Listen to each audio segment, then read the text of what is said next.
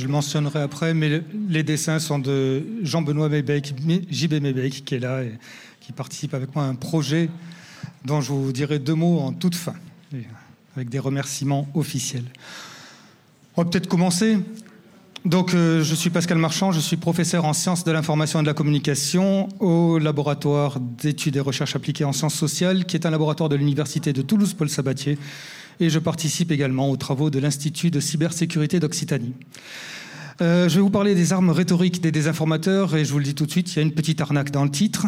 Alors c'est une arnaque de bonne foi, c'est que effectivement j'avais cherché les armes rhétoriques, mais comme je fais de l'analyse des données, les données m'ont donné autre chose que de la pure rhétorique, donc il va s'agir de processus cognitifs et discursifs, mais pas exactement de rhétorique. Alors, euh, puisqu'il s'agit de données, quel type de données et comment on les analyse? Les données euh, proviennent de commentaires euh, sur le site de France Info, le site euh, dans lequel on a les reportages de la plupart de la rédaction de, France Info TV. Et puis, ils sont indexés. Alors, ils sont indexés en fonction de, différentes catégories. Et là, je suis allé sur le site de Santé, Maladie, Coronavirus, Vaccin.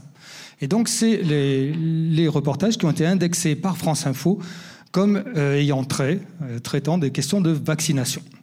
alors, par rapport à ça, on lit le, on lit le, reportage et puis on peut euh, mettre un commentaire. Donc si on a un commentaire à mettre, on clique sur le bouton et on a un certain nombre de commentaires qui apparaissent. Et c'est à partir de ces commentaires-là que j'ai commencé à travailler euh, mon traitement de données. Donc tous ces commentaires-là ont été euh, prélevés par euh, une de mes collaboratrices, Lucie Loubert, que je remercie officiellement aujourd'hui, du 27 juillet 2020 au 30 septembre 2022. Donc on a 135 620 commentaires qui ont été émis, ce qui correspond à un corpus, on va l'appeler comme ça, de presque 5,5, 5 millions et demi de mots, avec un répertoire de presque 54 000 mots différents.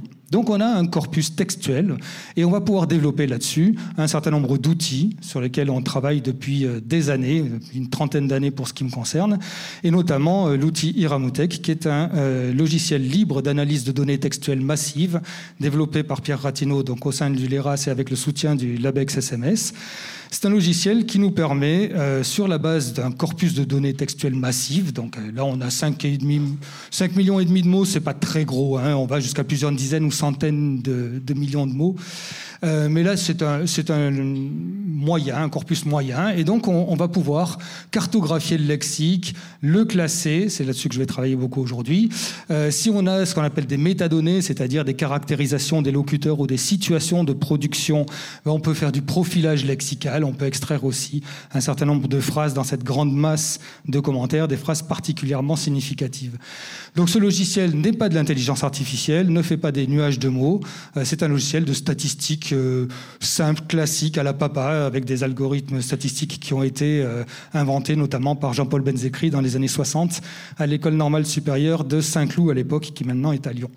Alors, ce qu'on va faire aujourd'hui, c'est de la classification lexicale. Alors, cette classification, comment ça marche? On prend le grand corpus de données textuelles, et puis, on va demander à l'appareil de, euh, nous de nous définir des classes thématiques là-dedans. Alors, imaginez que vous avez un, jeu de 54 cartes qui est tout mélangé, que vous voulez le trier. Eh bien, vous allez d'abord mettre les rouges d'un côté, les noirs de, l'autre, et puis vous allez prendre dans la classe des rouges les cœurs et les carreaux, dans la classe des noirs les piques et les trèfles, et puis après dans la classe, dans chacune des classes, vous allez mettre les figures et les chiffres, et puis vous pouvez comme ça augmenter le nombre de classes en fonction de critères que vous vous êtes donnés. On va faire exactement ça.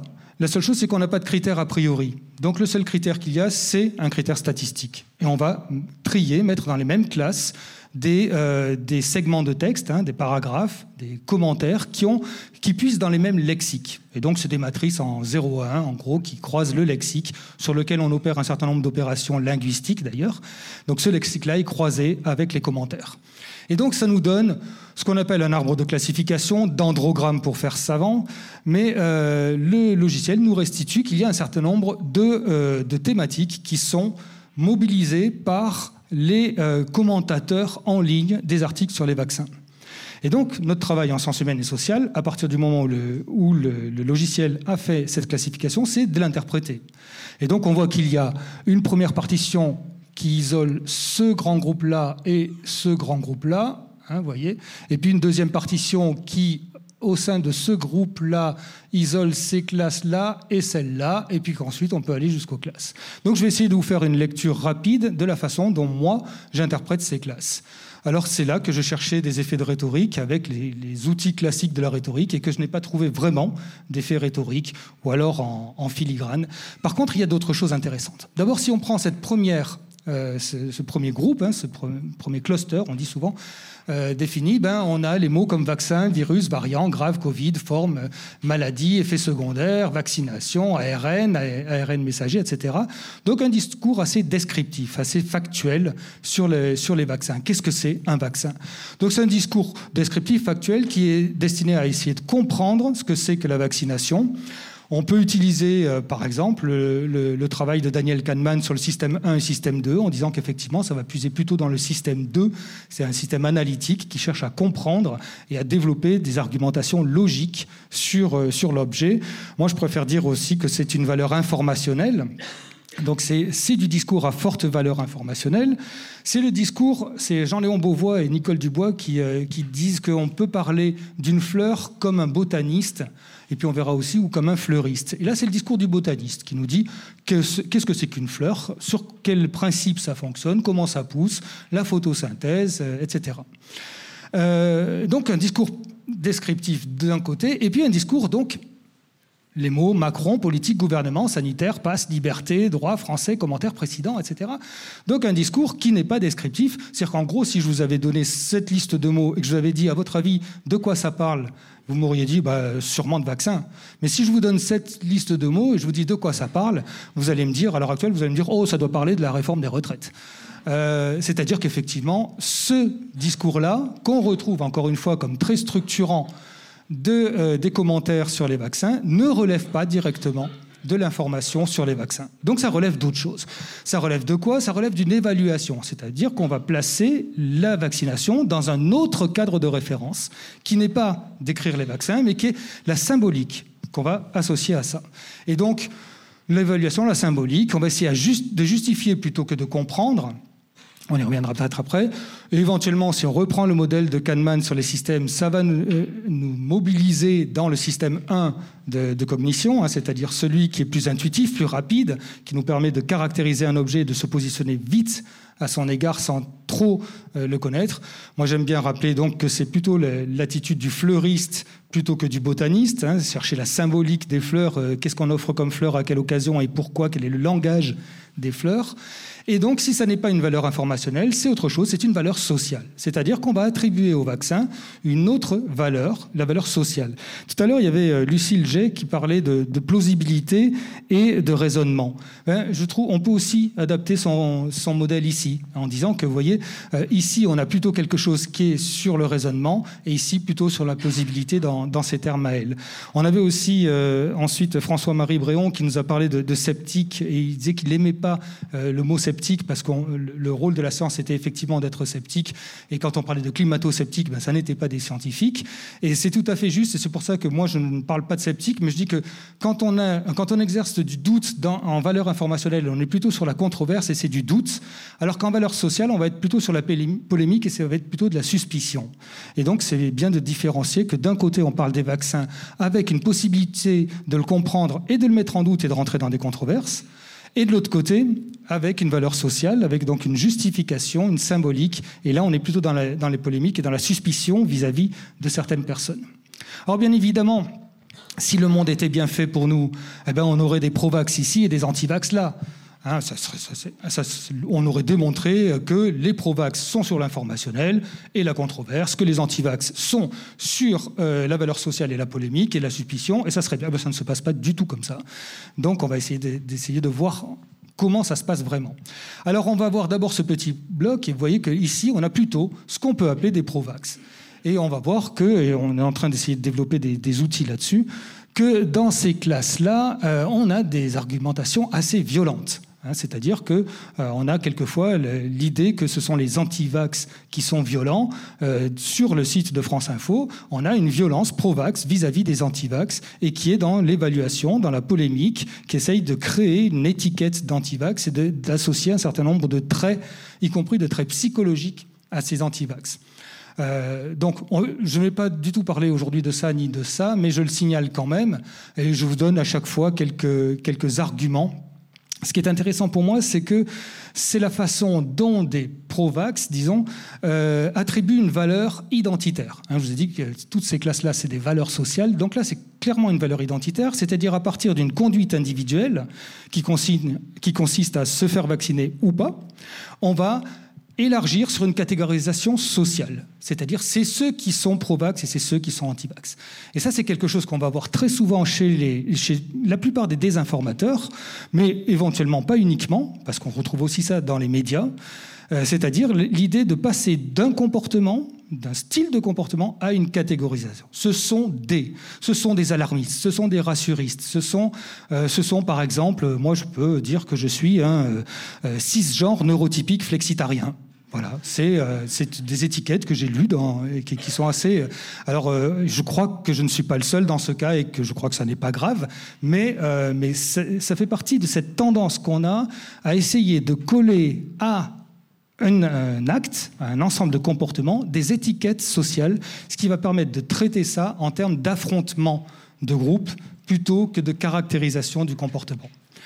Alors on va le trouver bien évidemment euh, chez, euh, dans, ces autres classes-là, dont je vous dis qu'elles sont plutôt investies par des gens qui étaient opposés à la vaccination, mais que du coup je vais arrêter d'appeler anti-vax puisque je vais essayer de ne pas rentrer dans ce euh, biais de catégorisation sociale.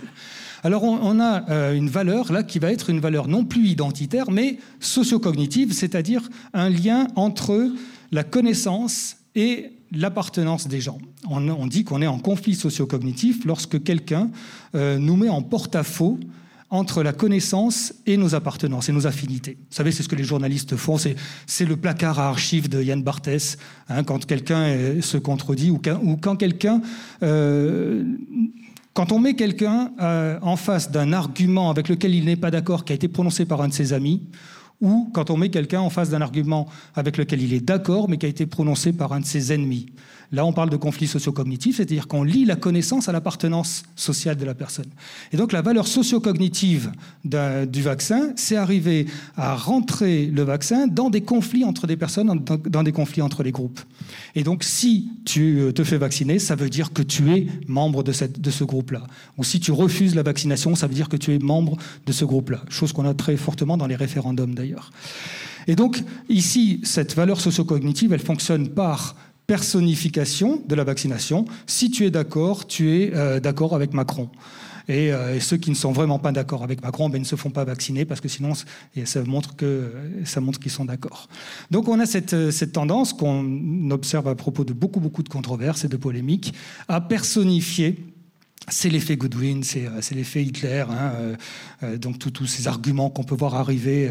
alors, j'y crois pas du tout au point Godwin, hein, mais, c'est une facilité que tout le monde connaît, c'est-à-dire toute polémique finit assez vite par mobiliser Hitler et la Seconde Guerre mondiale.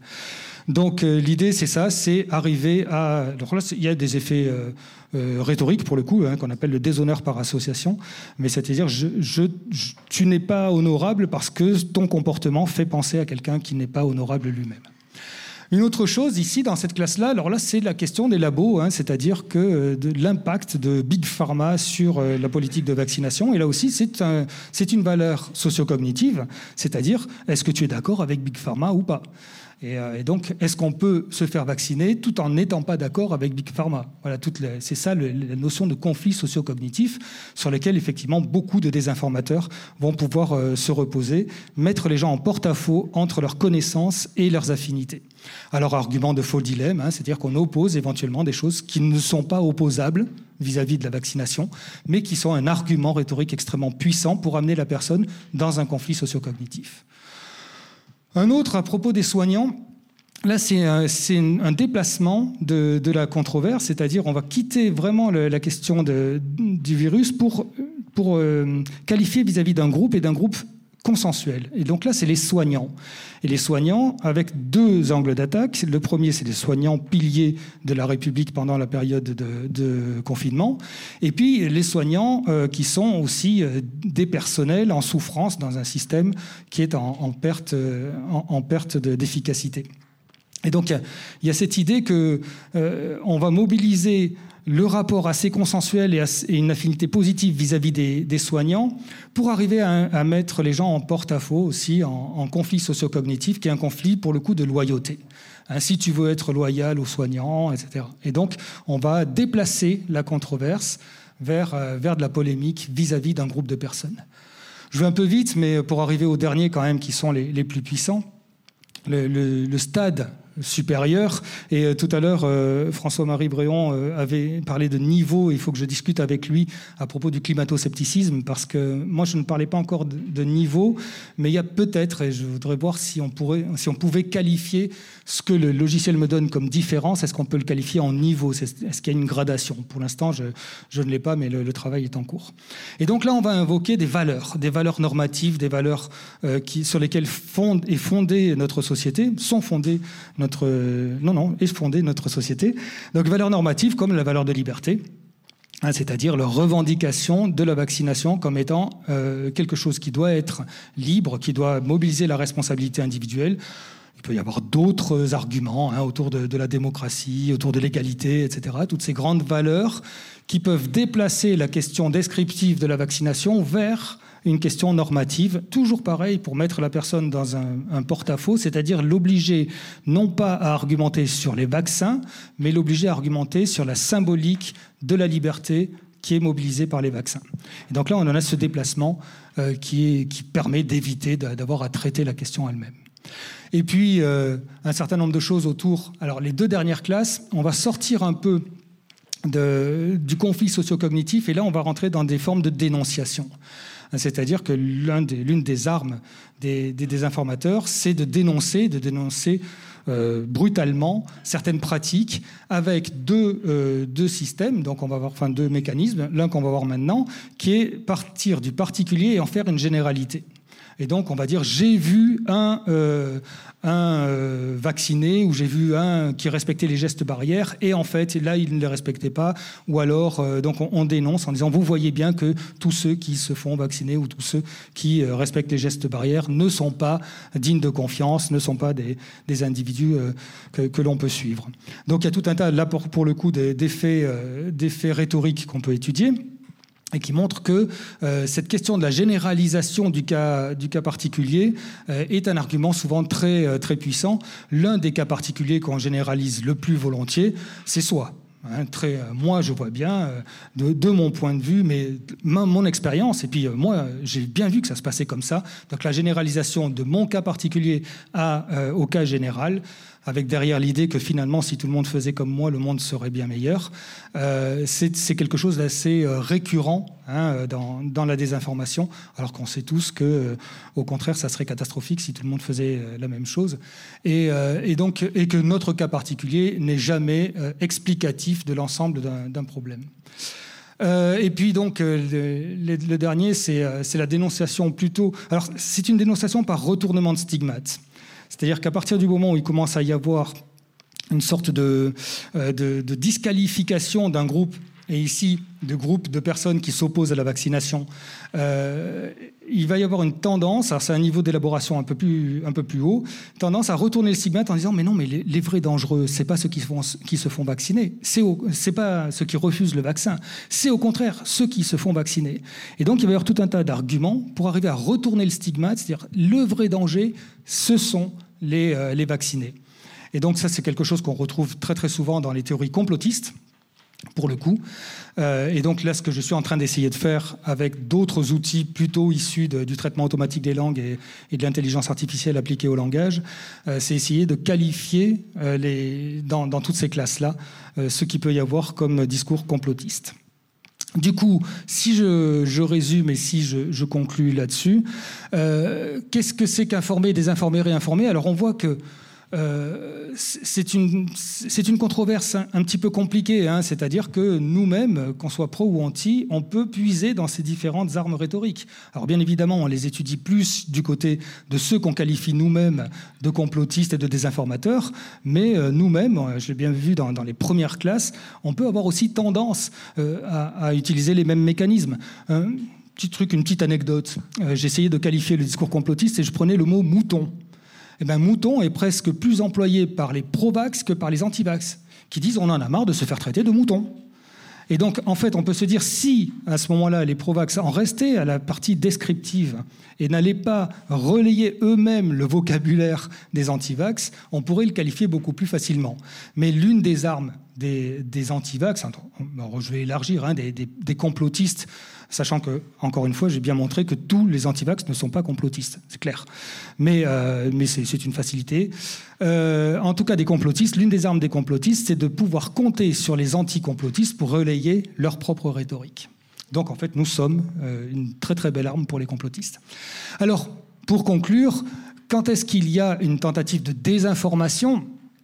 Eh bien, quand on essaye d'attribuer une valeur sociale à l'information, à ne pas la traiter comme un objet, mais à lui donner une valeur symbolique, euh, et, donc à faire en sorte que la connaissance des choses reflète les relations entre les gens. C'est-à-dire qu'on quitte le domaine de l'évaluation objective pour passer à une évaluation subjective.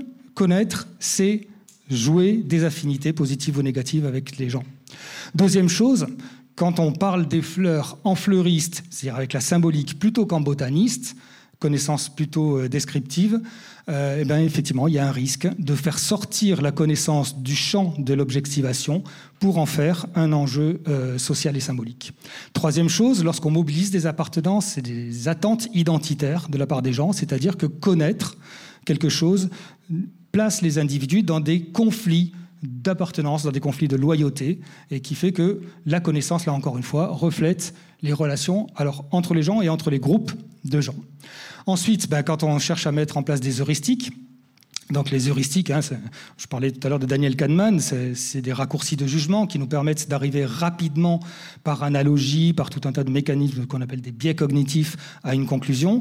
Ben, ces heuristiques, on peut les, développer, on peut les rechercher dans, ces argumentations. Et effectivement, on, voit qu'on fonctionne par comparaison, hein, comparaison là avec Macron, comparaison avec euh, les labos, comparaison, etc. Donc on, cherche à développer des, heuristiques, à globaliser le problème plutôt qu'à se concentrer sur l'objet il y a un risque de désinformation. Et puis, euh, bien évidemment, euh, généraliser un cas particulier euh, qui fait intervenir un biais cognitif bien connu qu'on appelle le biais de surconfiance, qui fait aussi intervenir ce qu'on appelle l'optimisme comparatif, c'est-à-dire que les autres sont plus sensibles que moi à un problème.